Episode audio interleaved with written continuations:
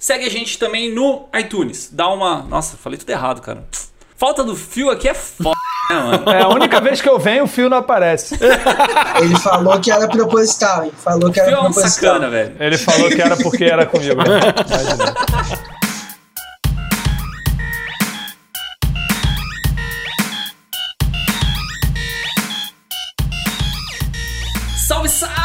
Seguidores da querida Santinha. Aqui quem fala é Adriano Fortin. E tô aqui pra mais um episódio com esses monstros pra gente falar sobre as câmeras que vamos comprar ou que indicamos para comprar em 2021. Tô aqui com o Gustavo Bar, Salve, salve. com o Bruno Fiore também. É nóis. Que humilde isso, é nóis. Ah, vamos falar o quê, pô? Só tem monstro aí, cara. Eu vou ficar. Então, gente. Sem, sem churumela. O John Butelier também. Tamo com os ursinhos aqui no fundo pra amenizar as porradas que a gente vai dar hoje. E com o cara mais. Não, não vou falar assim, não. Não vou falar o cara mais treteiro do Brasil. Sem não. essa história. O cara essa mais, história mais morreu. polêmico. André Rodrigues. Fala aí, galera. Boa. Eu quero ver polêmica. Se vocês estão ouvindo a Santinha aqui no YouTube, clica no botão de like, pensa que ele é um hack e senta o dedo nesse like aí pra que a gente fique mais feliz em fazer esse projeto, porque estamos fazendo vários vídeos e várias coisas bacanas pra vocês. E tem o nosso grupo secreto do WhatsApp para todos os apoiadores que estão aqui conosco, o Gustavo, o John, o Bruno, todo mundo aqui presente em peso para fazer essa gravação de episódio. São apoiadores do, do Santa Mãe do Iso Alto. O que, que vocês acham disso? Fala aí, John, o que, que você acha do- dos apoios? O grupo, pra mim, foi um dos locais de maior aprendizado, de maior networking. Vale muito a pena, vale muito a pena. Então entra lá no site santamanhodoisoalto.com.br barra apoio e apoia a gente aí, ajuda a Santinha a continuar fazendo esses episódios tops.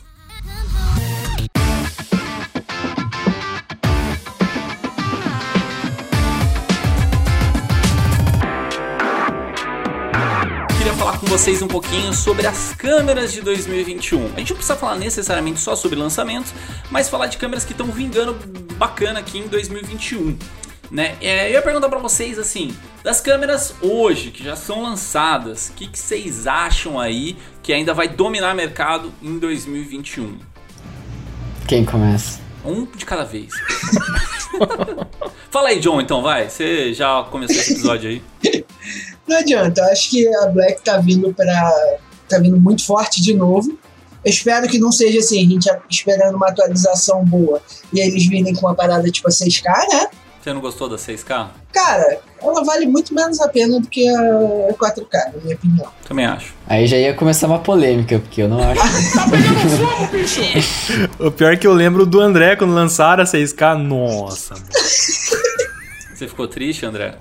Chateado? Eu fiz um artigo. Eu fiz um artigo com o mesmo nome da 4K, pô. Eu tinha um artigo chamado One Camera to Rule Them All, da, da 4K. E aí eu fiz o One Camera to Rule Them All 2, só que ele é o inverso, né? Ele- Tudo que eu tinha de elogio na 4K eu tenho de crítica pra 6K. Cara, os caras ainda baixaram o preço da 6K, mas, velho, não. Puta, velho, não rola. Cara, eles terem tirado o ProRes dela em 6K faz, tipo, zero sentido. Você só. Ah, não, você tem, ó. Você vai comprar ela porque ela é 6K. Mas você só vai gravar em B-roll. pra mim tá perfeito. Pra mim é isso que eu precisava, tá ligado? Então, o, problema, o maior problema pra mim não é você não ter o 6K em ProRes, é você não ter o 4K em B-roll. Faz sentido técnico, mas por que impedir que tenha, entendeu? Gustavo quer defender a 6K. Fala aí, Gustavo. Cara, é por causa que eu, eu acho que faz sentido, assim, pra publicidade, pro videoclipe ter dois casinhos a mais, tá ligado? Não, com certeza, sem dúvida nenhuma. E eu só gravo em. E quando eu tô com a Black Magic, tipo, eu sempre gravo em B-roll.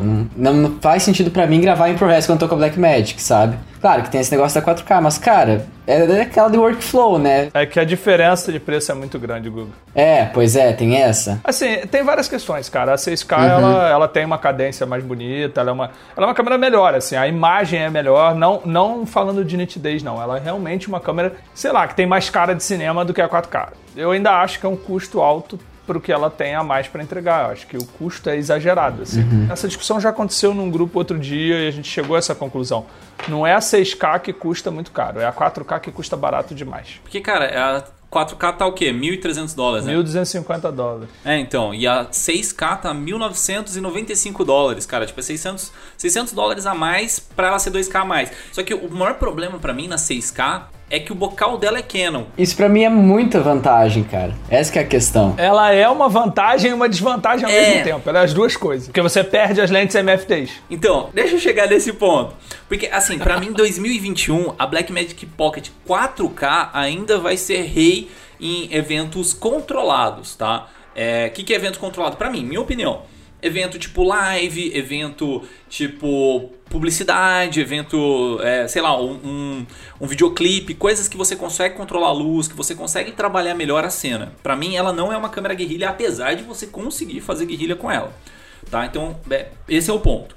A 6K, pra mim, por que, que eu não gosto da 6K? O bocal dela é Canon, o que facilita muito a galera que trabalha com publicidade já tem um monte de lente Canon. Só que o que eu faço hoje com a minha 4? A minha 4K, eu tenho um adaptador, um Viltrox, que ele é o Speed Booster, né? Então, pra quem não sabe, o Speed Booster, ele basicamente ele vai ampliar o, a- o diâmetro focal da, da lente. Ele vai, vai abrir mais a sua lente, vai dar mais luz pra sua lente. Aumenta o círculo de, de, de, de imagem. É, vai dar mais luz e vai, vai deixar mais aberta a sua imagem. Se você colocar uma 24mm numa Pocket 4K, pelo cálculo do, do sensor, ela vai ser, é, como posso dizer, proporcionalmente a 24 vai virar uma 48, por causa do, do tamanho do sensor e tal. Se eu usando esse Viltrox, ela fica aí um 25, 26 milímetros. Então ela fica muito mais próximo do, do, do tamanho dela real, né? Beleza, então você tem basicamente uma câmera, entre aspas, que seria o full frame. É porque eu fico com receio de falar da nomenclatura, o André já vira na bicuda aqui. Já tô fazendo os cálculos aqui. Já. Já anotou em cinco tópicos. Pá, peraí, vamos começar a organizar isso aqui. É, a 24 fica 33. A 24 fica 33. É Falei. 1.4 crop. E aí, o que, você tem? Você tem essa possibilidade de ter o Viltrox. Só que ao mesmo tempo, você pode colocar essa mesma lente com o bocal Canon, né, que você estava usando o Viltrox, você pode colocar no adaptador simples e ela virar uma 48. Tá? É, relativamente, lógico, né? Que você está falando cálculo de, de equivalência. Mas o que, que eu faço? Eu tenho uma lente, que é uma 1750, que eu amo essa lente, é baratinha, tipo, relati- relativamente, da Sigma. Uma 1750. Eu tenho um bocal Viltrox E tem o outro sem ser speed. e tenho o normal. Então eu tenho na mesma lente, eu tenho uma 34 100 e tenho uma 20 50 e pouco. E você ainda tem a 200 se você botar em Full HD. Porque você cropa pro dobrado. E tem a 200 botar em Full HD. É que a 6K também dá pra cropar o sensor. Mas assim, É. é, eu trocando adaptadores, que coisa assim, tipo, o Viltrox ele é um pouco caro, mas o adaptador simples é muito baratinho, saca? Tipo, então eu tenho duas lentes numa só, trocando adaptador. O outra facilidade que você tem é a quantidade de lentes que você pode colocar em- nesses adaptadores da 4K, porque o bocal dela é MFT. A melhor lente atualmente da Pocket é exatamente uma lente MFT, que é a 1200 da Olympus. A- É, 12, cara, é muito zica essa lente. É, a 1200 da Olympus é de longe a lente mais versátil e mais incrível que eu já vi assim de para usar assim no dia a dia assim. Eu usaria para praticamente E tudo. custo-benefício muito bom, né, cara? Porque as lentes MFT, elas têm um custo mais barato do que Canon, do que Nikon. Fora o tamanho, né? Super leve, super pequenininha, muito tranquilo de usar. É, inclusive, queria até falar disso aí, do tipo do tamanho da Blackmagic, tá falando de Blackmagic, né? Que eu até tava conversando com você, André, um dia, que o meu sonho era que a Blackmagic lançasse exatamente a Pocket, só que no form factor de head Komodo, de... Cara, meu sonho, se eles fizerem isso, eu jogo dinheiro na cara deles, tá ligado? Desse ano não passa. A próxima câmera da POC, da Blackmagic. A micro, a micro 4K. É, a micro 4K, que provavelmente não vai ser 4K, é 6K. Calma aí, calma aí. Isso é estimativa ou isso é certeza? É rumor, é rumor, é rumor. Porque a gente tá falando de câmeras 2021. É rumor, é rumor. Mas vai acontecer. É o rumor que vai acontecer. É aquele rumor barra spoiler, né? Esse rumor, Tipo, esse ops, rumor larguei. vai acontecer.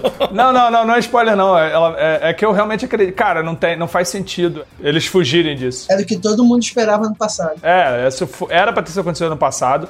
Provavelmente não aconteceu primeiro por causa da 12K, né? O desenvolvimento da 12K. E também por questões do, do Covid. Mas eu acho que pra 2021 não tem, não tem nem por que a Blackmagic não fazer isso. Eles sabem que todo mundo já pediu. É, a micro, talvez a segunda melhor câmera que a Blackmagic já produziu. Quem tem a micro sabe o quão absurda ela é. Ela é excelente, é, é uma tristeza ela não ser 4K, mas é uma câmera antiga, né? Mas é o form factor, tudo dela é excelente, o tamanho, etc. Funciona muito bem aquela câmera, a bateria dura um maior tempão. Não faz sentido. E, pô, Zican tomando mercado, Komodo aí pra bater de frente. É, Komodo dos Estados Unidos dominando total, É, né? a C70. Se bem que tem muita gente vendendo, mas depois a gente entra nesse assunto. Mas a C70, e, entre outras câmeras. Eu, eu diria principalmente a Zican, cara. A Zican tá tomando muito mercado. Eu conheço algumas pessoas bem grandes lá de fora que possuem Zican, que inclusive trocaram Pocket por Zican. Só conta um pouquinho o que é Zcam, porque tem muita gente que não conhece, porque não, faz muito parte do nosso mercado brasileiro hoje, né? Sim, a Zicam, pra quem não conhece, o Adriano deixa o link aí, tem um review no meu canal gigantesco, que é uma câmera chinesa, uma marca chinesa, que faz uma câmera em form factor quadrado, né? E ela vem conquistando o mercado de forma muito grande por duas razões. A primeira, a qualidade da câmera, que é muito boa. É uma câmera com uma qualidade que produz uma imagem boa, que gera um resultado excelente, que apesar de trabalhar com H265, tem lá o Zican Hall que não presta muito, mas trabalha com H265, mas numa compressão muito menor, com um bitrate bem mais alto, gera uma imagem top, tem uma textura maneira o sensor, e eles têm várias séries, ele tem MFT, tem Super 35, tem Full Frame, e o preço é muito acessível. A full frame deles custa menos de 6 mil dólares, então 5 mil eu acho. E é uma câmera espetacular, com muitos recursos, faz 4K, 480, sei lá, 240 e não sei o que. E eles. é, e outra coisa que eles ganham muito mercado é que a empresa está o tempo todo ouvindo todo mundo. Então tem atualização de firmware constante. E tudo que o nego pega, ah, é, pô, dá pra câmera fazer isso? Se dá pra fazer, os caras vão lá e fazem a câmera fazer. Eles vão forçando a câmera até ela ficar é, redondinha. Então é uma câmera que vale super a pena e tem muita gente comprando. É a principal concorrente da Komodo, eu diria, né? É, o pessoal, só pra, pra entender, porque muita gente que, que ouve a gente é da, da área de guerrilha, né? Então, essas câmeras que a gente tá falando, normalmente são voltadas mais pra, pra produções mais elaboradas, tá? Eu ia chegar nisso, porque normalmente o que acontece, né? Aqui a gente tá falando de um nível de produção onde exige controle, onde exige talvez iluminação, etc, etc. Mas tem a galera que trabalha, por exemplo, com a Sony, né? Que nem saiu a Sony A7S3 agora, né? A 7S3 não, a A1. É, mas a 7S3 é a que tá no nosso bolso. Se você quer saber o que, que a gente acha da 1, fica até Até o final. Não, eu só queria falar um pouquinho da- dessas câmeras mais de produção, é, só pra galera, principalmente que não é desse mercado, pra entender, tá? Então, quando você tá trabalhando com uma publicidade grande, precisa de mais recursos, tá? Então, a- as câmeras que o pessoal usa bastante, né? O André tá falando bastante da Komodo. A Komodo é uma câmera da Red. Ela veio com um preço muito acessível pro que ela entrega, tá? Então, normalmente, as câmeras da Red, elas têm um, um valor bem mais alto. Essa Komodo, eu acho que veio com 6 mil dólares. E a É uma câmera tão boa quanto, né? Se bobear até mais ainda, pelo mesmo valor. Confesso que quando lançou a Komodo eu fiquei muito ali, caraca, acho que eu vou, hein? Dessa vez vou gastar 50 conto numa câmera. Mas tem dois pontos que me arrastam, cara. É, no final das contas, não adianta a Pocket aí, o resto nadinha. e aí, tirando a Pocket, como eu tive a Zican na mão, eu fiquei bem tentado. Eu acho que eu não gastaria os 6 conto na, na coisa. Eu ficaria numa Zican, talvez Super 35, que é uma câmera que entrega muita coisa e já resolve a questão, sim. Tem essa questão das câmeras de publicidade, que elas têm é, diferença do tamanho de sensores e diferença de bocais, tá? Diferente do que da galera que trabalha mais com guerrilha, então você tipo, vai comprar uma Sony, é sempre bocal Sony. É, o bom, o bom dessas câmeras é trocar o bocal, né? A maioria delas troca o bocal, então é uma mega vantagem. Você pode pegar, por exemplo, uma Blackmagic Ursa, né? E você pode colocar um bocal PL, que é para lentes PL. Vamos supor que a sua produtora trabalhe muito com essas lentes, ou quer colocar lentes Canon tal. Então, por isso que eu queria voltar um pouquinho no assunto da- das Pockets que a gente tava falando, da, da Pocket 4K e da Pocket 6K. Porque a, 4, a 4K, o bocal dela é MFT. A partir do MFT, você tem vários adaptadores que você consegue colocar outras lentes. Aí tem questões de física tal. Pra praticamente tudo, né? É, eu acho que só a Sony que ainda não Só fabricaram. a Sony mas- não por causa da flange. Não, e nem tem como. É fisicamente impossível. É. Por causa da flange. A distância da flange não dá. E aí você pode você pode colocar lentes da Nikon, lentes da Canon, lentes, cara, M42, você pode colocar uma pancada de lentes dentro né, de- desses adaptadores usando a Pocket 4K. A 6K não tem essa possibilidade. Até saiu um adaptador que você coloca dentro ali do sensor, e tal, eu não entendi muito bem como que ele funciona. Não, o speed booster dela é, fica. Onde fica o vidrinho de IR Cut dela, entra o Speed Booster. Que aí sai de Super 35 para full frame. Mas, cara, Mas o bocal vai ser sempre Canon, né? Eu, eu acho que assim, a galera, pelo menos que tá aqui, é um consenso que a Pocket 4K ainda se mantém um bom tempo aí no mercado, né? Pelo menos de três publicidade. anos, eu diria, no mínimo. Principalmente do Brasil, né? Porque, tipo, o Red Komodo pra nós é muito inacessível no final das contas. Exatamente. Eu, eu diria, eu sou um dos primeiros usuários da, da- Um dos primeiros não, né? Sou o primeiro usuário do Brasil da, da Pocket, eu e o cara lá de BH. Compramos o primeiro lote. E eu diria que eu não vou trocar de câmera nos próximos dois a três anos, a não ser que saia a micro 4K ou 6K e que seja pre- nessa faixa de preço aí de mil a três mil dólares, eu imagino. Não vai fugir muito disso, porque eu acho que a Blackmagic não vai dar um vacilo de querer disputar e cobrar 6K, 6 mil dólares numa câmera. Não vejo muito sentido. Só você pensar que a Ursa tá aí por, sei lá, 10, né? A 12K, 8, sei lá. Então não, eu acho que ela deve sair nessa faixa de 1 a 3. E seria a única possibilidade de trocar de câmera agora. Eu cheguei a cogitar Komodo, mas desisti da ideia e acho que ela vive ainda mais uns 3, 3 anos fácil aí, a Pocket 4K. Já que estamos nesse assunto, explique o que, tá rolando com a Komodo aí, só pra. Porque eu fiquei curioso agora também, porque Komodo pra mim foi tipo o melhor lançamento, tá ligado? de- desse ano. Pelo que eu vejo dos grupos da, da Red lá, é, a Komodo ela tá. é, tem muita gente que comprou e tá vendendo. Então eu não sei se tem alguma coisa oculta aí que a galera tá sacando que não tá valendo a pena por alguma razão.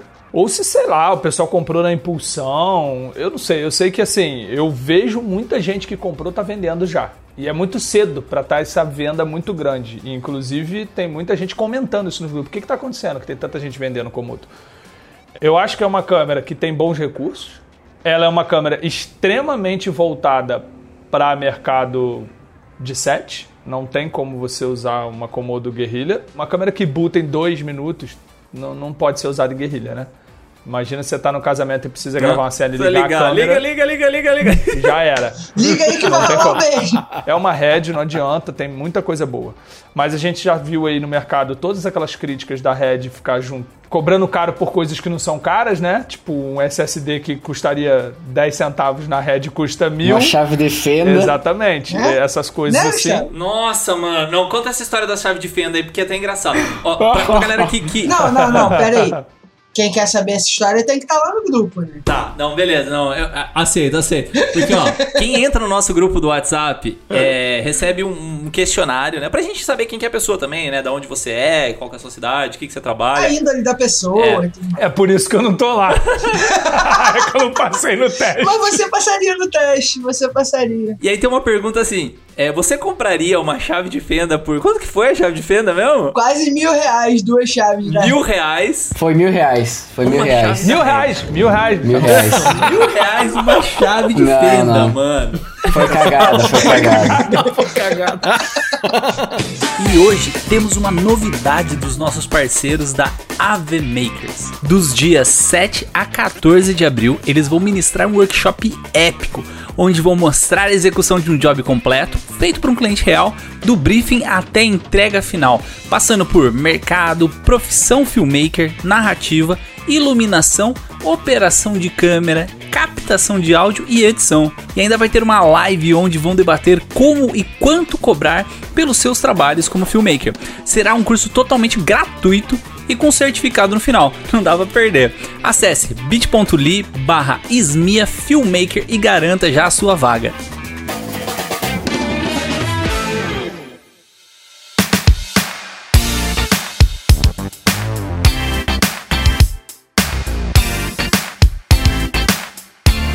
Aí, a gente tá falando de um, sei lá, de um Onix, né? Não, quanto que tá um Onix? Uns 50, 60 mil? É, vamos. a gente tá falando das Ferrari, vamos baixar pro ônibus. Tá, a gente tá falando de um Onix. Vamos baixar agora pro Celtinha 2014. Isso. Ó, vamos falar de, de câmeras guerrilha, cara. O que, que vocês acham que vai vingar nesse 2021 das guerrilhas? Ou o que, que ainda se sustenta pra utilizar? Olha, por preço, eu acho que a 7S3 ainda não vai vingar esse ano, pelo menos não no Brasil. Não. Da Sony, a 7S3 e a A1, pra mim. Zero chance. Cara, a 1 é uma câmera que eles lançaram, falaram, nossa, olha como é foda, olha como tá boa. Só que, cara, ela é mais cara do que uma, uma Red, Komodo e tal. Então, tipo, eu vi a A1 como uma câmera que tem que ousar muito pra bater de frente com uma 1DX. Hoje eu tava conversando com o Léo Lima, que ele é fotógrafo. Pô, mano, o cara tem um trabalho espetacular, assim. Faz fotografias de nível que a gente vai ter que trabalhar muito para chegar lá, porque o cara é um monstro da fotografia, audiovisual, assim, faz os vídeos absurdos e ele mistura muito vídeo com foto. Então ele tá num patamar, cara, que é aquele patamar do fotógrafo ultra profissional. Para esses caras, a gente sabe que a 1DX canta e já canta muito bem há muito tempo. A 1 tem mercado para esses fotógrafos específicos, que são caras que primeiro podem bancar uma câmera de 50, 60, 70 mil dólares, 60, 70 mil reais, que é o que vai chegar essa câmera aqui, né? 6.500 dólares. Sim. Eu falo pra vir pro seu dia, vocês vão pra outra Ferrari, mano. Eu vejo o trabalho do cara hoje, ele trabalha, se eu não me engano, com uma 7.3. Eu não tenho certeza, mas com uma 7.3. Eu não acho que o trabalho dele vai mudar tanto se ele pegar uma 1. E a gente está falando de uma diferença absurda de preço. A gente tá falando aqui que de câmeras que vão ser em 2021. que vão ficar em 2021 sendo top, né? Eu digo que a A1, como o André tá falando aí, não cabe no bolso de um Guerrilha, por exemplo. Zero condições. Zero condições. E, e a 7S3, como, como foi falado, também não. Não, também não. O que vai ficar talvez é a 7.3 da Sony. A 7.3 é a câmera da Sony top de linha que vai mandar em 2021 e que, na minha opinião, vai mandar por um bom tempo ainda, porque o custo-benefício dela é excelente. A 7.3 para mim é a melhor câmera que a Sony produziu de toda a série Alpha. Ela entrega muito, ela entrega muito. A 7.3, ela tá 2 mil dólares, tá? Tô arredondando aqui. A 7S3, né, que é, a- é a diferença desse, desse, dessa letrinha, é porque a AS, ela é mais específica pra vídeo, tá? Vou resumir dessa forma. É, a R é mais focada em foto, a S é mais focada em vídeo. É, quem tem a 7R3, por exemplo, é o cara da foto. A 7S3 é o cara do vídeo. E a 73 é o meio termo. Então, é, a A73, tá? Sem nenhuma letrinha, ela tá 2 mil dólares. A 7S3, que é a que tá, é focada em vídeo, ela tá 3.500 dólares. Então, tipo assim, eu- na minha opinião, cara, cara que vai partir pra full frame, vai fazer no, no evento guerrilha, tem essa necessidade, a 7.3 ainda vai reinar. Acho que a 7S vai demorar um pouco pra, pra engrenar. E tem outra, e tem outra, por exemplo, eu, por exemplo, tenho que ter o produtora, né? Se pra mim ter uma câmera, uma câmera dessa, eu tenho que ter mais de uma. Né? Aqui na minha região não tem frila. Aqui na minha região eu tenho que ter câmera pro frila. E aí saca? tu não vai. Como é que tu vai comprar 3, 4 câmeras? Não tem como. Não tem a menor possibilidade. Não tem a menor possibilidade. Assim, a 7S3 ela tem a vantagem que ela filma, por exemplo, 4K em 120 FPS.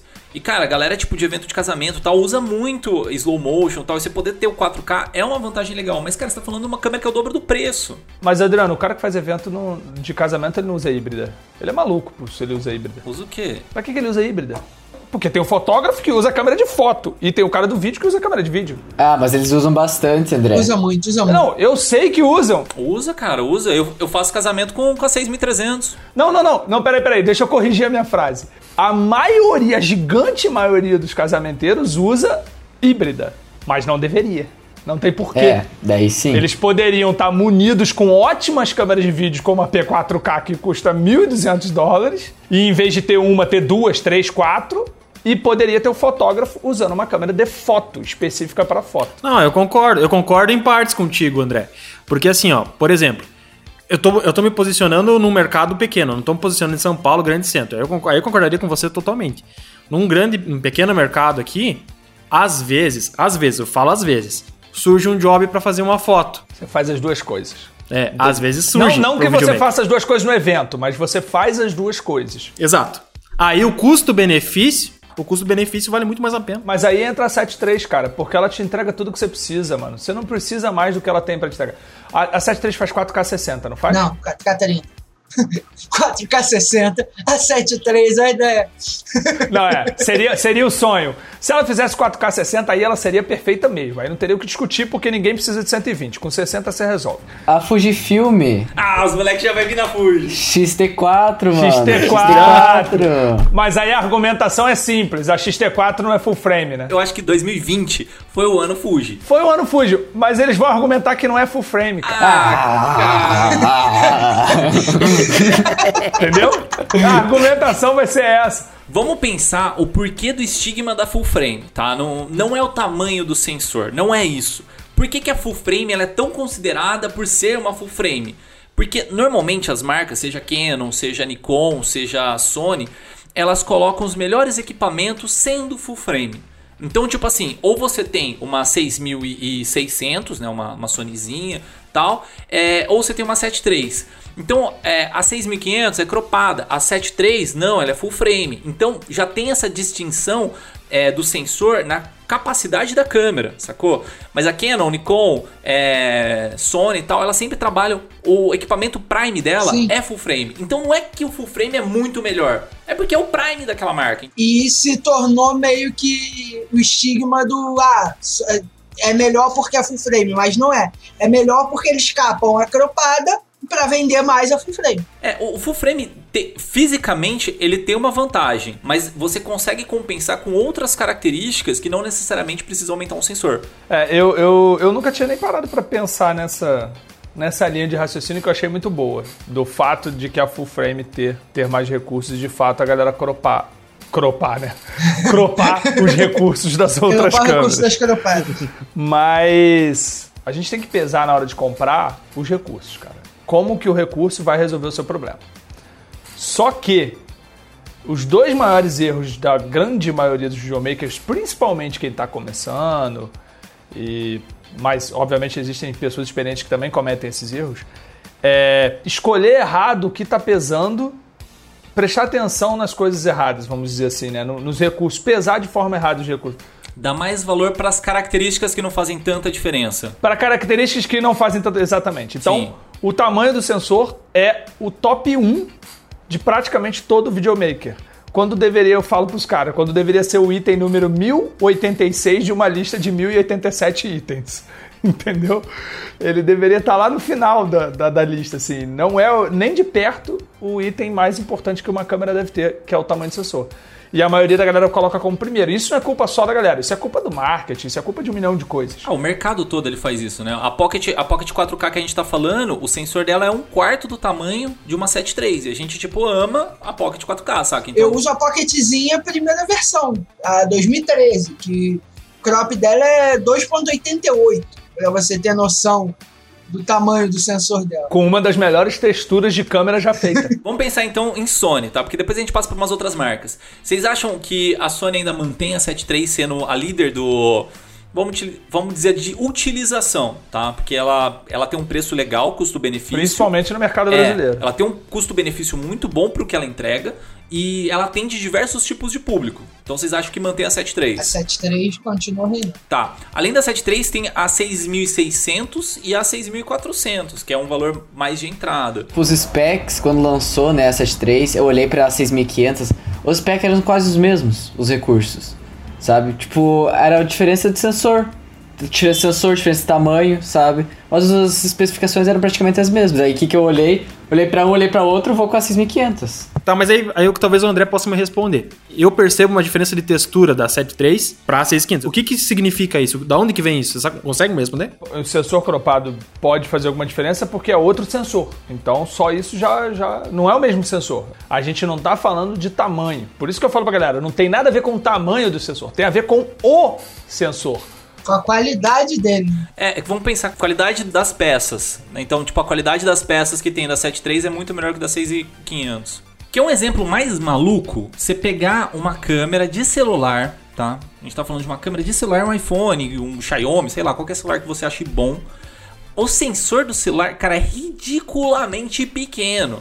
Pega esse celular e pega uma câmera, sei lá, com sensor gigante antiga, saca? Não, você quer um exemplo ridículo? Eu fiz um evento aqui, uma feira, usando um Osmo Pocket e uma 6500. Cara, lado a lado, o Pocket em 4K, óbvio, né? lado a lado na iluminação do sol batendo, rachando a sombra vindo, beleza? Cara, eu não vi diferença. Essa é outra questão muito falada. Uma coisa é uma cena bem iluminada, outra coisa é o bagulho a la Bangu. Não tem jeito, cara. Luz faz toda a diferença. Pode botar a câmera que for. Se tu não fizer a luz direito, velho. Visual que se tá na câmera é pra usar ainda. né? Na verdade, isso volta, é, isso volta lá atrás na parada que eu ia falar.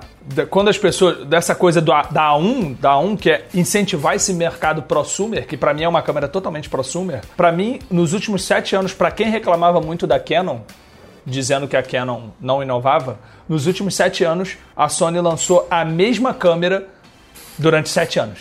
Tipo, o cara vai fazer um bom trabalho com a 6500. Se ele for bom, ele vai fazer um bom trabalho com a 6500, ele vai fazer um bom trabalho com a 6300, ele vai fazer um bom trabalho com a 7S, a 7S2, a 7S3, a 1. Vai sair bom, não vai fazer uma diferença real. Sabe por quê? Se ele não fizer com a 63, ele pode comprar a 1, ele pode comprar a 2, a A1000, que vai continuar sendo uma bosta o trabalho dele. Eu voto em você, cara. Os caras concordando com o André Rodrigues. Mas é verdade. Mas é verdade, não vai resolver. Matou a charada. Eu trabalhei muito tempo com uma 60D. A galera que acompanha o podcast desde o começo sabe a trajetória que eu tive com uma Canon 60D. Cara, é uma câmera de entrada.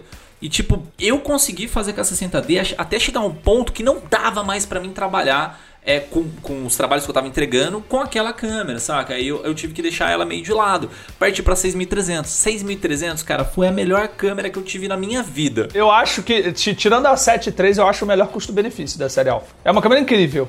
Acho que a 6500 ainda, nesse sentido, é melhor, porque daí já tem o sensor estabilizado, já pode usar lente vintage. Mas qual é a diferença de preço? Dá pra gente até ver aqui na BH. A 6300 não tem mais na BH. A 6400 é mil dólares, né? E a 6600 é 1400. Mas assim, pra mim, a 6300, pelo custo-benefício, foi a câmera que mais me fez ganhar dinheiro. Né? Então, tipo assim, cara, eu consegui entregar 4K, eu consegui entregar 120 FPS. Ela entrega muito. Cara, eu conseguia fazer muita coisa com aquela câmerazinha, conseguiu dar um up nos meus trabalhos, é, com um investimento que não era muito alto. né? Então, pra mim, hoje, ela me marcou como a melhor câmera da minha vida. Viu, mas é que nem os caras que saíram da câmera fita foram pra 5D, as 5D, T3i. Mudou a vida dos caras. Você já, pega, já fazia com a 60D, você continuou fazendo com a 6500, até melhor, porque a câmera ajudou na tua evolução. Sim, eu acho, que, eu acho que nesse sentido a gente tem um consenso. Diga assim, a câmera, é, só a câmera em si ela não faz o trabalho. Ferramenta. Mas, na minha opinião, tipo, eu acho que a câmera ela tem que estar de acordo com aquilo que você precisa de necessidade.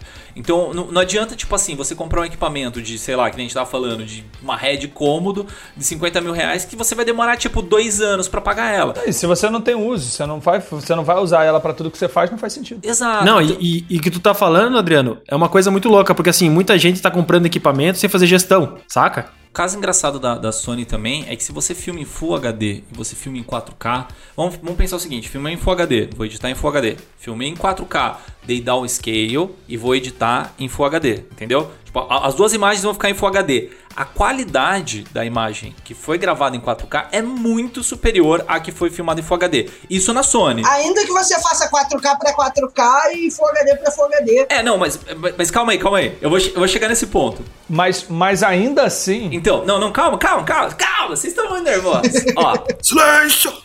Tô atrapalhando o Adriano pela terceira vez, eu acho.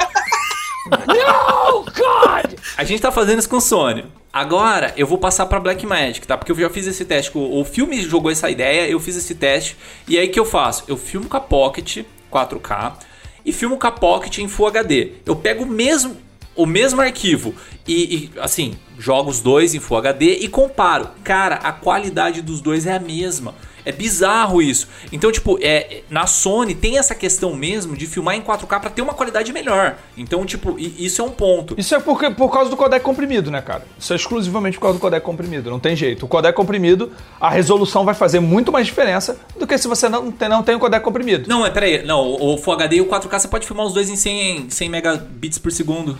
Não é a quantidade de compressão. O, o codec já é muito comprimido naturalmente. Quanto mais você comprime, mais a resolução faz diferença. Não é à toa, né, que a ARRI, a ARRI Full HD é melhor que muita câmera 6, 8K. Ah, Mete a em Full HD, você pode botar o que você quiser aí, filho. É isso, não tem jeito. Então, mas é, temos, temos aí a questão da, da Sony. Eu acho, assim, pra gente pensar e partir no, no ponto da Sony 2021, eu acho que a 7.3 vai se manter e a 6.400, 6.600 para quem precisa também para essa entrada Quem não pode gastar numa 7.3. Exato, de guerrilha. Porque assim, ainda tem um negócio no mercado de freela que o cara consegue cobrar mais caro por ter uma câmera melhor. Então a 7.3 às vezes para quem trabalha só com freela, talvez seja uma vantagem. Agora você tá com uma produtora, você tem muitos jobs seus, você precisa de mais câmeras, a 6.300, né? Ou se você tá entrando no mercado, não tem uma grana para investir numa 7.3. O, o importante é, esse investimento ele tem que se pagar em menos de um ano, tá? Você não pode comprar um equipamento no, em audiovisual que não vai se pagar em um, em um ano. Se não vai se pagar em um ano, aluga, saca? Exatamente. Ou é hobby, também pode ser. Ou Gustavo Bar. É, ou o Gustavo que comprou a chave de mil. Cagada, foi Porque cagada. ele quer comprar.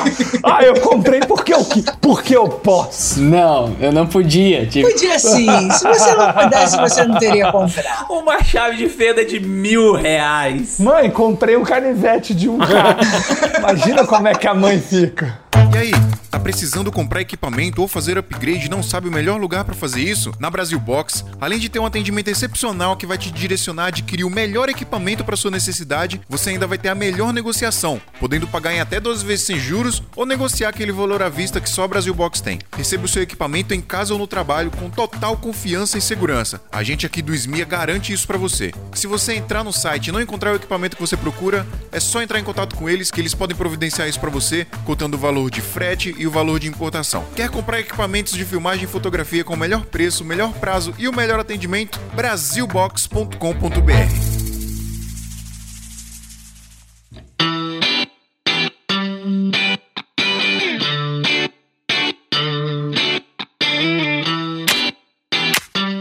Tem as paradinhas que eu queria comentar da, da Sony, só pra gente passar pra outras câmeras, que é a 7 III, ela tem uma vantagem que você consegue colocar, por exemplo, se você estiver usando uma, uma lente Sony, ela tem um botão na lente, né? Você pode configurar para que esse botão seja crop de sensor. Então, por exemplo, eu tô trabalhando com a 7 III, é, com full frame, tá? Então a minha lente, sei lá, é 24mm. Eu preciso dar um zoom um pouco maior nessa lente, eu aperto o botão, ele cropa o sensor, trabalha com o sensor cropado e eu tenho uma lente, sei lá, 35mm. Então, tipo, é- essa vantagem é na- nas câmeras full frame da Sony é a mesma vantagem que eu comentei lá da minha Pocket de trocando o adaptador. Então isso aí é uma coisa legal pra caramba. Ou trocar resolução. É, é porque você trocar a resolução na Pocket você ainda tem mais ainda, né? Mas eu já usei muito isso, cara. Vou te falar. Eu gravei recente pro Cláudio um, um- Acho que foi pro Cláudio. Fiz uma parada que eu controlei três câmeras ao mesmo tempo. A central, a gente deixava 4K Full HD, 4K Full HD, toda hora. Porque a gente fazia uma geral, uma fechada, uma geral, uma fechada. Aí na outra, eu fazia fechado e fazia muito fechado com Full. E na outra eu deixava 4K direto. Então, tipo assim, eu ganhava, porque a finalização ia sem Full então eu ganhava um- um- um, eu, eu tenho esse ganho. Se você tiver esse recurso de apertar um botão, é ótimo, é maravilhoso, pô. É muito mais rápido, né? Porque pra mim a vantagem de uma guerrilha é você ter, assim, das câmeras Sony, Velocidade. por que, que eu gosto? É, velocidade. Você ter mais botões, você consegue fazer as coisas mais rápido. Tirando que tem estabilizador de sensor, tal, tem, tem essas questões que a gente não tá entrando. Mas o menu não ajuda. O meu da So- Sony é horrível. Se bem que O ele tem menu não melhorado. ajuda. Ele tem melhorado. Assim, não, pe- mas ainda tá muito ruim, cara. O, Tá. o da 7, o da 7.3 ainda é muito ruim, velho. Ainda tem que aprender, ainda tem que aprender. Mas a Sony tá, tá indo, tá indo bem.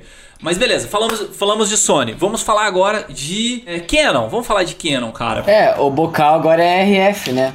O bocal da vez. Tem uma Canon nova agora pra sair. Tem a R7, a R7 é o que, R7 que é a próxima é que vai sair. É. Eu acho que ela vai ser meio que um update da R5, cara, porque a R6, Vai ser R5 que não esquenta? talvez, porque a R5 ela é 4 mil dólares, a R6 eu acho que é até 2.500 dólares, e a R7 eu acho que ela vai ser meio que um update da R5, porque a R5 ela é uma câmera muito boa, mas ela tem algum- algumas dificuldades, por exemplo, esquentar, que a galera, tipo, tá metendo pau, tá ligado? Porque, pô, você vai comprar uma câmera de 4 mil dólares pra ela ficar pegando fogo, Quando é a Canon, mete o pau. Mas a Sony limitar a 30 minutos, aí tudo bem.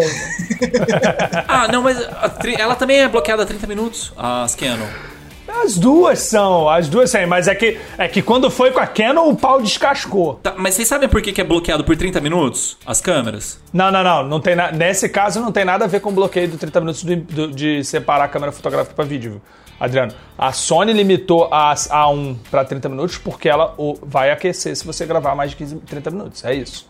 A limitação dessa Sony A1 é por causa disso. Entendi. Não tem nada a ver com 30 minutos de separar a câmera fotográfica de vídeo, que isso acontece com 99% das câmeras.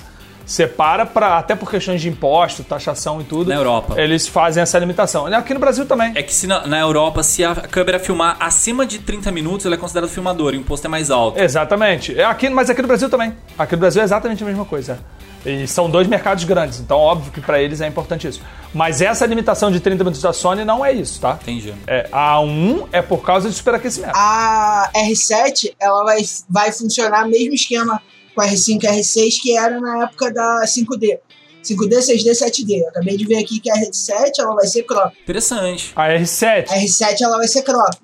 Aí vai continuar como era na época da 5D. A R5 vai ser a absurda, a R6 vai ser é a 6D e a R7 é a 7D. Interessante, cara. É uma, uma sacada legal da Canon. Cês, falando da Canon, pra mim, para mim, a câmera da Canon no momento é a RP. Ninguém dá atenção pra essa câmera. Essa câmera é espetacular, na minha opinião. Faz 4K, é uma câmera com bons recursos, é uma câmera pequena, leve de usar. Tem uma boa fotografia, é um, um sensor APS-C, não é um sensor tão cropado assim. Não, a RP full frame, ela cropa só na hora de gravar o 4K. Então, então é uma câmera que, mano, Pra mim é uma câmera híbrida ótima. A gente tá falando uma câmera que, se eu, não, se eu não me engano, varia na faixa de 800 dólares, não é isso? 999 dólares, acabei de ver aqui. É aquilo que a gente tava falando antes. O cara que produz bem, ele vai produzir tanto com a R5, com a RP e não vai fazer. O cara que precisa de híbrida, ele não precisa da R5. A RP é linda, cara. A RP é linda. Pra mim é uma câmera assim. Qual que é de entrada hoje da Canon? Porque na minha época era 60D. Agora qual que é a entrada? De entrada é a série T, né? Série T, T7, T. É série T e a SL, né? Eu acho que a câmera do momento da Canon é a SL3 no Brasil. Por causa que é uma câmera muito barata, ela entrega recursos muito bons, principalmente pra galera que tá começando, pra quem faz casamento, essas coisas. Eu acho assim, que é a câmera da Canon do momento, assim. Sim, concordo. Eu, a SL3 eu não tive a chance de usar, né? Na época que eu tava com a produtora, a gente usava a SL2, quando eu tinha T6i. E, cara, a SL2 é uma câmera muito gostosinha de usar. Pequenininha, levinha. Tá falando de uma melhor, né? Pois é, a gente tá falando da evolução dela. Então, eu sei que o corpo é praticamente a mesma coisa. E é uma câmera muito barata, né? Se eu não me engano, é 4 mil, 3 mil reais, sei lá. Uma câmera ridiculamente barata. A SL3 tá custando 3.300, 3.500. Eu acho que pro Brasil, assim, custo-benefício é o que a Canon tá mandando, assim, a L3 é a, é a câmera do momento da Canon do Brasil, sabe? Eu acho que até vão mais longe. Eu acho que ela é a câmera do momento pra muito filmmaker e videomaker aí, pelo preço dela. Se você comparar com qualquer outra câmera, tipo da Sony, da Fuji, etc., nenhuma vai chegar nesse valor. Analisando assim que quem tá em Sony a 7.3, 6.500 já tá trabalhando num nível profissional. Tem um outro detalhe importante: lente, cara. Lente. É muito mais fácil você ter boas lentes para uma SL3 do que você ter boas lentes para uma Sony ou para uma Fuji. Você vai gastar muito mais dinheiro em lente nas outras marcas. Sem contar, se você tem uma, uma SL3, uma SL2, uma câmera assim, cara, qualquer um praticamente que você conheça que é da área tem lente Canon. É muito mais fácil até de você conseguir emprestar uma lente tudo mais. Cara, a SLI, eu tô vendo aqui no, no site do Magic Lantern, né? Pra quem não sabe, Magic Lantern é basicamente um programinha que você instala dentro das câmeras da Canon e te dão muito mais funções, tá? Foi o que fez dar uma vida útil na minha 60D de pelo menos mais uns dois É um anos. Jack Sparrow. E aí não tem ainda é, o Magic Lantern pra SL2 e pra SL3. O Magic Lantern praticamente parou. A Canon fez uma mudança Mas tem o SL1. Ah, sim, mas a Canon fez uma mudança que nos firmwares que dificultou muito. Não de propósito, mas complicou o desenvolvimento do Magic Lantern. Então, tanto que as novas, se não me engano, a iOS R foi a última que saiu. As menores, por exemplo, a T6i não tem até hoje. Eu não entendo, cara. É uma coisa que eu não entendo dos, dos, dos presidentes, sei lá quem que manda nessa na Canon, de não Magic Lantern. Vem cá, me ajuda. De não contratar um cara desse, né? Cara, eu não entendo isso, velho. Mas é simples, cara. Não é porque ele não faz ou que ele não sabe fazer. Ele não quer aquele recurso ali, justamente para ele vender a mais cara. Para ele vender assim, ó. nessa daqui É, calma, você calma, tem calma, deixa eu me meter. Calma, John, calma, John, calma, John, calma, calma, calma, calma, calma, calma. Mais ou menos. Quase lá, quase lá, viu? Quase lá. ou menos, mais ou menos. Ai, ai, vou até pegar pipoca aqui, pesado. Outro de pipoquinha. Não, mais ou menos. Porque é o seguinte, existe, existe a obsolescência, óbvio, programada e, e, de e proposital, né, para vender marketing. Porém, isso é indiscutível, cara. A Canon é uma empresa que se preocupa em limitar a câmera para não te dar problema. Tirando a R5, que gerou todo esse bafafá. e- Então, o que acontece? A gente sabe muito bem, cara, eu já tive 70D com, com, com Magic Lantern, né? eu teria na minha 80D se tivesse. Eu sei que força a câmera. E força, não adianta a gente discutir, força a câmera. Então, o que, que acontece? Existe uma limitação para não dar merda. Pra o que, que acontece? Cara, a Canon, você quer- o comparativo perfeito, a Canon é a Apple das câmeras. Ela não deixa você fazer fa- certas coisas porque a maioria dos usuários vão fazer merda. Ele vai cagar, ele vai fazer uma cagada que vai estragar a porra do celular, que vai estragar a câmera. Tá, André, tá, beleza. Concordei com você em ponto. Concordei contigo na engenharia. Eu acho que assim, questão de forçar a câmera eu concordo. Mas, por exemplo, tem situações do Magic Lantern que era na época das T3i, pra quem foi da T3i, que era o VU do áudio, que era o, o scale pra você gravar, já não cortar a cabeça de ninguém. Cara, isso força a câmera. O Focus Picking talvez, o, Focus, o VU de áudio eu acho pouco, mas o Focus Picking talvez. Então assim, é muito difícil a gente pesar o que que força e o que que não força, porque a gente não sabe o quanto o processador está sendo usado para chegar no limite da câmera. Pode ser que ele já tá no limite. Mas nem é papel nosso de usuário, saca? Mas aí é aquela coisa que o John falou. Existem as limitações para venda, que obviamente existem, não nego, é óbvio que existem, mas isso não existe só na Canon, isso existe em todas as marcas. Vide a Sony fazendo a mesma câmera 100 vezes, e existem as limitações por questão de hardware, isso não tenho dúvida nenhuma. São poucas as empresas que fazem o que a Blackmagic fez, o que a Zicam faz. Que, tipo assim, ela lança, fala, porra, não, ó, a galera tá pedindo, o negócio é possível, então vamos liberar. Mas é porque eles precisam ganhar mercado, né? A Sony também, quando ela entrou, ela já entrou com tudo porque ela precisava ganhar mercado. E, tipo, eles fazem isso mesmo. Agora, quando você já tá no mercado. Aí eles ganham o nome e se mantêm. Viu? Mas aí, a- Adriano, a gente, a gente fala da questão, tipo, de ouvir o usuário, sabe? Ah, beleza, não vamos hackear, não vamos usar o, o Jack Sparrow do Magic Lantern lá pra trabalhar. Mas, cara, ouve o usuário, sabe? O usuário tá pedindo, meu. Isso é uma coisa que é, até qualquer outra empresa, não, às vezes, se liga e adapta. É coisa de startup, às vezes, sabe? Startup, ela se liga, adapta. Ah, mas empresa grande, ele- eles têm uma, uma relutância. Toda empresa grande tem uma relutância muito grande pra atualizar as coisas, né? Então. Por isso que as empresas menores estão estão se fazendo, exatamente por isso. A Blackmagic veio por causa disso, por, por ouvir o usuário, a Zicam também. É, eu admiro muito a Blackmagic que ela ouve os usuários. Por exemplo, a Atem Mini. Tipo, a Atem Mini a galera pedia pra que tivesse multicam, sei lá, aí veio a Atem Pro. O Multiview, aí botaram. É, o Multiview. Aí falaram, ah, mas é, ela não dá pra gravar cada câmera separada. Aí veio com a Pro ISO. Aí, e se bem que eu acho que cagou demais de não ter uma segunda USB na Pro ISO pra você conseguir gravar e usar ela de interface de, de captura, né? Mas, tipo, tudo bem. É capaz ainda do pessoal pedir isso aí. Daqui a pouco vem a Pro Maker. É, capaz de fazer esse treco aí. Mas, tipo assim, é, eu acho que essa questão de ouvir o cliente é, são poucas empresas que fazem. Então é, é um diferencial, vamos falar. Mas vamos, vamos resumir essa, essa Canon aqui, que a gente tá há muito tempo na Canon. É, vocês acham que 2021 mantém SL3 e tem alguma outra câmera mais top de linha da, da Canon que vocês acham que vai, vai seguir forte aí? É o que eu falei, RP e SL3 pra mim. Eu vou na do André. A RP e a SL3. A SL3 pra quem tá entrando aí, de entrada, e a RP pra quem já tá há um tempo. Bom, falando, lembrando sempre, falando de híbrida, falando de câmeras profissionais voltadas pra vídeo, Ah, tem várias, mano. C70 tá monstra. Mas é 6 pau, velho. 6 mil dólares. Não, mas aí já é outro patamar mesmo. mas eu ainda acho, por exemplo, se eu tivesse escolher hoje, eu escolheria uma C200. C300 Mark II, talvez, André? C300 Mark II gastando um pouco mais.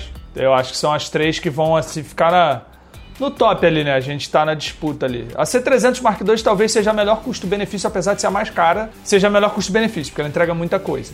Lembrando que as câmeras de cinema, a série C da Canon, para quem não tem muito conhecimento, é a vantagem da câmera sair da caixa pronta para uso com recursos extremamente profissionais. Então é uma câmera que tem entrada de áudio profissional, é uma câmera que tem um bom monitor, é uma câmera que tem vários recursos de ND e etc.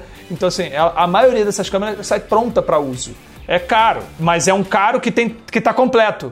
E coisa. E na Sony, cara, a gente não falou lá na Sony, mas da FX6, que é o melhor lançamento da Sony, eu diria nos últimos 10 anos fácil, fácil aí a FX6, a gente não falou. Só que, a- ó, a C, C200, você falou C200, né? Ou C300?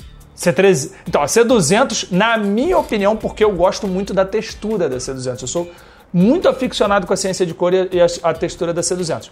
Mas a câmera para reinar, eu imagino que a C300 Mark II, pelo custo-benefício. É uma câmera muito top. É, e tem, tem- também tem um trequinho que é a, a C200 não tá na lista da Netflix. Pode parecer bobeira, mas a, a lista das câmeras aceitas pelo Netflix influencia muito o mercado. E aí ela começa a partir da C300. Infeli- infelizmente, eu já postei até um vídeo no meu Instagram sobre isso. É sempre bom lembrar que essa lista é uma referência para a própria Netflix, para as produções da própria Netflix. Não tem nada a ver com produzir coisas que vão passar no Netflix, mas sim com produções específicas da Netflix. E é uma lista baseada exclusivamente em contrato da Netflix com o usuário. Então, quando eu assino a Netflix, eu estou assinando um contrato e nesse contrato promete algumas coisas e eles precisam garantir que as câmeras cumpram coisas que vão se encaixar nesse contrato para que amanhã o André Rodrigues ou o Adriano ou o John resolva processar a Netflix por ai, você, gra- você falou que ia me dar 4K 60 e gravou um filme com uma câmera 4K 30 e depois converteu. Uma coisa assim, entendeu? Esse negócio de Netflix dava um episódio, velho. É, eles se protegem, mas assim, é uma lista que, é o que o Adriano falou, inevitavelmente pesa pro mercado. Apesar de não deveria, ela pesa. É uma lista que ace- aceita GH4, mas não aceita A C300. GH4 tá na lista? A GH4 é autorizada. Não, a, a S1H, que é uma câmera top da Panasonic, eu sei que tá. Mas a GH4, se não me engano, também é. Ela é GH5. GH5, eu acho. Uma das duas é. Independente, é, é uma lista que não deveria ter tanto peso, mas tem, óbvio, como o Adriano falou. Então, e quem normalmente tem uma C300 provavelmente vai produzir, pode chegar a produzir esse tipo de conteúdo, então é plausível que isso entre no peso da, da venda. Então, beleza. Canon vai ficar na RP e na. Qual que vocês falaram? SL3. Né? Inclusive, cara, tem uns vídeos bem legais do, do, do Maurício Fonteles que ele falava bastante da SL2, aí saiu uns da SL3 também. Achei, achei interessante, porque é uma câmera que eu não utilizei ainda. E agora vamos para outras marcas, tá? Nikon, só para quem não sabe, a Nikon fechou a fábrica no Japão, agora só tá trabalhando em, em, em Taiwan, né? Faz câmera isso, essa empresa? Nikon ainda existe? Eu, eu pontuei exatamente por isso, porque ainda tem parceiros que usam Nikon. É E, câmera tipo, de fotógrafo. Pra foto é aceitável. Não, as lentes da Nikon. Não, calma, calma. As lentes da Nikon são muito boas, cara. Eu gosto de lente da Nikon. Tem a Z6 lá que é, é top pra vídeo. A D850 é uma puta de uma câmera bem feita. Mas, mano, a Nikon, velho. A Nikon não tem a Z6? É uma câmera lá de vídeo boa, full frame? Z- é 16 e 17, se não me engano. É, então, a gente não comentou, mas vai sair a Z30 e a Z8 esse ano, né? Então, são câmeras também que, tipo, tão, tão pra vir aí pra tentar sustentar algum tipo de mercado. Mas, cara, a Nikon tá perdendo muito, cara. Depois de fechar a fábrica do Japão, assim. Não que vai perder a qualidade e tal, porque eles falaram que se remanejaram pra conseguir diminuir custo, aí ficou numa fábrica só, acho que em Taiwan. Mas, tipo, sei lá, você perde um pouco a credibilidade na, fábrica, na, na empresa, né? Uma empresa japonesa que saiu do Japão, né? Então, sei. Eu acho que, eu acho que é, uma, é uma câmera que ela é ok, é legal, principalmente pra quem é fotógrafo e tal, mas o problema é que, é, cara, no final tudo se resume a comparar com outras opções. E aí, quando você pesa. Tem a Olympus também, que, sei lá, pra mim é chutar cachorro morto, porque a Olympus foi vendida, não não tem muito pra onde ir. E é uma. de- mas vale lembrar que é uma das empresas que mais vende na BNC. Da BNC já foi rank, top rank nos últimos 3, 4 anos lá. Da Olympus que vende. Pior que eu vi umas, umas imagens de câmera da Olympus muito boas, tá? Não, deve resolver, mas, tipo, ela nunca foi uma câmera que entrou em mercado, assim, de tipo, pô, vou fazer casamento com Olympus. Não, mas é, é que a- aí a gente comete um erro grande, que é tomar o mercado brasileiro como referência mundial, galera. Não pode tomar esse mercado como referência mundial. Ah, a Olympus foi vendida, mano. Olympus já era. Cagando regra aqui. Basta, não, mas basta você pegar os resultados de BNC e etc. e ver lá os rankings. A Olympus já foi líder de mercado durante muitos anos. É óbvio, agora vendida, beleza, vai, vai morrer na história e tal, não, não vai ter mais como disputar. Mas a própria Nikon também já teve na, na frente de ranking. Não, po- pode ser até que ela dê, dê uma volta por cima, Olympus, porque assim, quem comprou foi um fundo que, tipo assim, foi várias empresas que é as mesmas empresas que compraram a Vaio da Sony. Tipo assim, é que no Brasil, não sei, deu uma desandada nos notebooks da Vaio porque perdeu a distribuição Sony, mas fora do Brasil, a galera ainda usa bastante Vaio. Comprei dois no Canadá e tive problema com os dois, mano. Tive que devolver É. os dois. Mas beleza, passamos Olympus, vai. Pula Olympus. Anyway. Aí tem É Panasonic, que aí vem com a, a GH6 esse ano, cara. GH6 vai vir forte esse ano, porque a GH4 era monstra, GH5 monstra, GH5S eu não entendi muito bem porque fizeram GH5S. Cagada que fizeram com essa. Mano, a GH5S, nego reclamava, nossa, mas a, a Panasonic não faz ISO alto, não tem ISO alto. Eles falam, vocês querem ISO alto? Tá bom, a câmera só vai ter ISO alto. Tem alto, então Tá pra cagada que fizeram. É, vale lembrar que eles estão planejando três séries, né? Da GH nova. É, GH6, GH6V e GH6X, eu acho. É, ainda não está clara a diferença disso, mas vai ter que ver o que, que tem. Ah, eu tinha visto algum artigo falando alguma coisa, acho que GH6X mais voltada para foto ou vídeo e vice-versa. Fazer o que a Sony faz, né? Com a 7S, a 7R e a 7. Fazer o que a Sony faz, exatamente. Seria exatamente. bonitinho se eles botassem a GH6, é, GH6V pra vídeo, né? Porque Ah, não, mas provavelmente é isso. A GH6 é o meio termo. Ah, é que a, a, G- a GH5, GH4, elas nunca foram uma câmera de foto. Tipo, ela- elas nunca foram boas pra foto. Então quem usa normalmente é videomaker, né? Só que assim, é, a pessoa que eu, que eu conheço que mais, posso dizer, Era testemunha de GH5? Testemunha, testemunha de GH5 era o Lucas PKTA, né? Do, do Casal Rec. E ele foi pra Sony. Era. Então, tipo, sei lá, aqui no Brasil eu não consigo ver muito uma entrada da, da GH5. Não porque ah, o Lucas saiu e agora ninguém mais pode usar a GH5. É uma câmera monstra. Eu quero comprar uma GH5 por causa que é o mesmo bocal da Blackmagic. Então eu quero ter uma câmera mais guerrilha. Então eu quero por esse motivo. Mas eu não consigo ver muita entrada por não ter muita venda, saca? Tipo, Para mim, procede a melhor híbrida. Esse ano de pandemia, por exemplo, aqui, eu comecei a fazer uns fashion film, né? Cara, eu, eu tô achando a GH5 muito guerrilha pra isso. E foi o próprio Lucas PKTA que me influenciou. Eu trabalhei pro Spotnix durante alguns meses e usava uma GH4. De longe, a melhor câmera que eu usei de, de guerrilha, mas de muito longe. Cara, é isso que eu ia falar. A gente tem que lembrar que a GH4 foi uma câmera muito foda. Ó, então beleza. Panasonic, ela se mantém com GH5, né? Porque GH5 ainda é uma, uma, uma câmera que ainda tá atualizada, que tem um custo-benefício bom. E ninguém vai ter grana pra comprar a GH6, principalmente no mercado brasileiro. É, e a GH6 eu acho que vai ser muito caro. Só que a GH5, talvez o problema dela é que ela não tem uma distribuição muito grande. Não tem é, muitas pessoas que falam, por exemplo, da GH5. Então eu acho que, que esse é, um, é uma grande limitação da Panasonic. É porque eu tava falando do, do Lucas, né? Ele era um cara que evangelizava muita galera, galera por causa disso. E era ele sozinho, né? A primeira câmera que eu usei da Panasonic foi uma G7. Cara, até, tipo, linha de entrada é muito boa, velho. Inclusive, para disputar com a SL3, toda essa série aí, G7, G, GX lá. G80 não sei quanto, que tem estabilização. É, toda essa série disputa tranquilamente com a SL3. A SL3 tem estabilização? Não. Não, porque ela é DSLR ainda. Tem alguma pana de entrada que tem estabilizador. G85, GX85, algo assim. Que é uma câmera de 3 mil reais. É. É, é o valor da, da, da, da, da SL3. É a, é a câmera que eu diria para disputar com a SL3. É que a SL3 eu ainda acho pra entrada melhor por ser lentes Canon. É mais fácil pra você encontrar. Apesar, apesar da Sim, lente. tem essa vantagem. Tem essa vantagem, sem dúvida. Apesar de lente MFT, custo-benefício de MFT é melhor, porque você consegue lentes melhores, mais baratas. Só que Canon, cara, ainda é padrão de mercado no Brasil. Então, tipo, você conseguir lentes Canon emprestadas e tal. Mas você tem que pesar, por exemplo, você prefere ter o estabilizador de imagem? É, tá, tá. Entendi seu ponto. Mas beleza, ó, então temos aí Panasonic, que vai ser a. Qual que é a câmera desse ano? G. Como que é? GH5 e G85. GH5 e G85, pra quem quer ir de pana. Já falamos vantagens e desvantagens e agora eu quero falar de um assunto polêmico pra gente fechar. Fujifilm. O que foi esse ano para Fujifilm, cara? XT4 é maravilhosa. é isso que eu tenho pra falar. Cara, a gente fez um episódio inteiro falando sobre Fuji, velho. Pra você ter noção de como que é o negócio. Cadê o Pedro? Cadê o Pedro? Cadê o Machado? É, pois Cadê é, o Pedro, Machado? Mas eu, eu acompanhei, conversei com o Pedro e ele me convenceu de que eu deveria mudar pra XT4. Mas ele, ele não tá satisfeito com a foto. É? Ah, então aí me, me, me deixou um pouco pra baixo. Ó, pra quem não sabe quem que Pedro que a gente tá falando, é o Pedro Machado. Ele tem um canal do YouTube que fala muito sobre Fuji, tá? Ele tem a X-T4.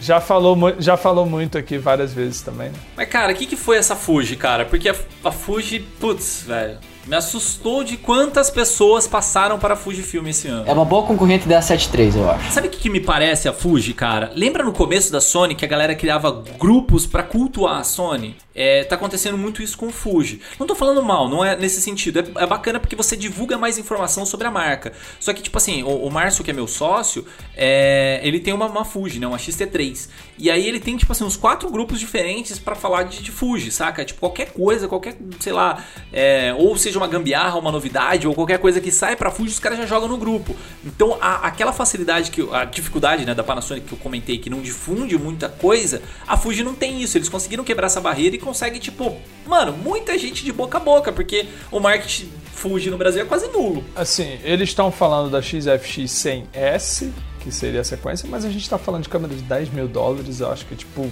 Não, vamos pensar no mercado. O mercado hoje é GH. Nossa, ah, eu tô viajando já. XT3, XT30 e XT4. XT3, XT4, é corrigido. É, tem, tem uma, sa- uma saída nova que vai ser a XZ4, que eu acho que vai ser uma câmera um pouquinho menos robusta. Mas, cara, hoje é XT. Todo mundo tá usando a XT3, XT4. O que, que aconteceu, cara? Todo mundo foi pra XT. Não acho que eu discordo de serem as melhores opções. Existe uma opção mais barata que é a XT30 com um gravador externo. Mas por que? A XT30 não grava? Como assim? Ah, por causa da saída HDMI. Porque a XT30 com o gravador externo sai 10 bits. E ela é muito mais barata e você tem o gravador e a câmera. Se você precisar do gravador para outras coisas, você pode usar ele, entendeu? E amanhã ou depois você troca a câmera, você vai continuar com Mas é que gravador é... se- Pô, você vai comprar um Atomos, é 7 mil reais. Se você somar o valor das duas coisas, dá o preço de uma XT3, aproximadamente. Ah, mas a XT3 é massa. Lembrando que a XT3 já fazia 4K 60. Já fazia 4K 60 FPS. Virou meme isso aí, né? Lá no grupo do SMI é só tipo assim, 4K 60 e o cara usando a Fuji assim. Mó da hora. Ah, foi uma das primeiras. Foi uma das primeiras, assim, tipo, do, desse nicho, né? Sabe um negócio legal na Fuji? Os botões físicos dela, cara. Porque em cima, a ISO você controla, a, a abertura você controla na lente. Perfeito. O, o shutter você controla no botão em cima. É tipo tudo muito. É, como posso dizer? Vintage, né? Analógico, analógico, analógico. É, tipo. Ela tem esse ar vintage, né? Eu gostava muito de fotografar com analógico. co- Pra mim, o formato da Fuji, assim, é perfeito. Enquanto a Canon vai total pro digital, né? Que agora é tudo touch e tal, né? Os botões. é, a Fuji ainda mantém essa história analógica. Eu gosto, eu, eu gosto bastante, principalmente esteticamente falando. Vocês acham então que 2021 vai ser o ano ainda da XT3 e XT4? Quem tem grana vai pra XT4, quem tem um pouco menos XT3. Em parte sim, em parte sim, né? É que a gente não sabe o que vem, né? A Fuji tá, tá, tá tão escondendo o jogo, a gente não sabe o que vem pela frente, né?